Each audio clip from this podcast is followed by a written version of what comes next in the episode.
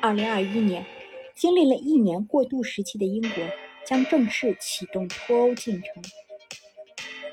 回到二零一六年，英国脱欧公投的结果引起全世界震惊，就连大部分英国人自己都没有料到，脱欧居然成真了。而二零一九年，赶在脱欧生效之前，一部名为《脱欧无理之战》的电影上映。他将这场极具戏剧性的政治事件是如何发生的，摊开呈现在了观众面前。是的，脱欧并不是意外，而是精心策划操控的结果。操控者就是由高智商专业户卷福本尼迪克特康伯巴奇饰演的脱欧派竞选组织 Vote Leave 的首席总监多米尼克卡明斯。要知道。脱欧在英国是一个反复被议论的舆论问题。脱欧派此前已运作二十多年，一点亮花都没有激起。直到公投前的民调都显示，绝大多数民众还是支持留在欧洲。甚至时任首相卡梅伦提出公投，也是为了赢得2015年的大选。他知道脱欧对英国人并没有什么好处，所以。脱欧派急需一个打破僵局的异类，而卡明斯正合适。卡明斯曾担任英国教育部顾问，是经营政坛多年的老手，也是一个异类。他聪明、睿智，懂得如何操纵人心。本来已退出政坛的卡明斯被劝出山后，只想用赢得游戏来证明自己，而不在乎脱欧会带来怎样的后果。即使这样的后果，他心知肚明。卡明斯的套路堪称一场经典的舆论战。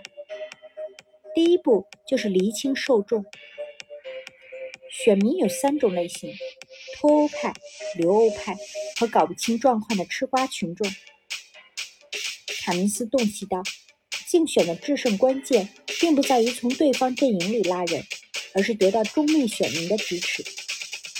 他们并没有明确的政治主张，听不懂复杂的术语，只在乎工作稳不稳定，医疗福利能不能更完善。这些普通人，或者说生活中有种种不如意的人，才是真正可以主导投票走向的人。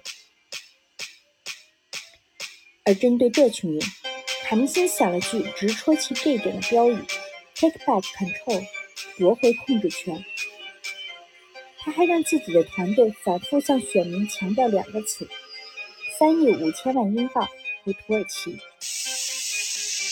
前者对应的是英国每周给欧盟三亿五千万英镑，当然这是虚假信息；另一个则代表着移民问题。卡明斯一方的宣传册上赫然写着：七千万土耳其人将来到英国，但实际上。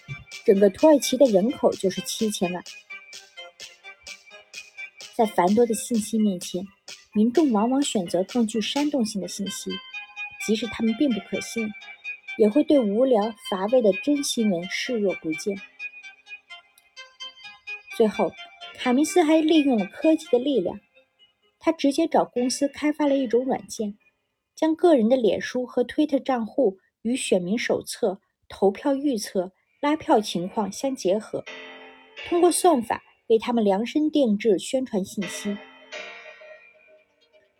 总之，脱欧派给了英国民众一个情绪的发泄口，让脱欧公投这一本是为了给这个国家的民众决定自己命运的权利的行为，变成一场非理性的民粹狂欢。但脱欧派却没有，也无法给出让英国变得更好的实际解决方案。终于，公投的前几天，一名在任国会议员遇刺，让整件事情沾上了鲜血。电影截取了不少真实影像，比如最经典的一幕：英国首相卡梅伦在公投后直接宣布辞职。他说完后一转身，一边走回家，一边吹着口哨。这个最初提出脱欧公投的人，以这样的方式结束了自己的政治生涯。而摆出这样的姿态，是事了拂衣去，还是故作镇定，无人知道。我们只看到这个国家在公投之后留下了更难收拾的摊子。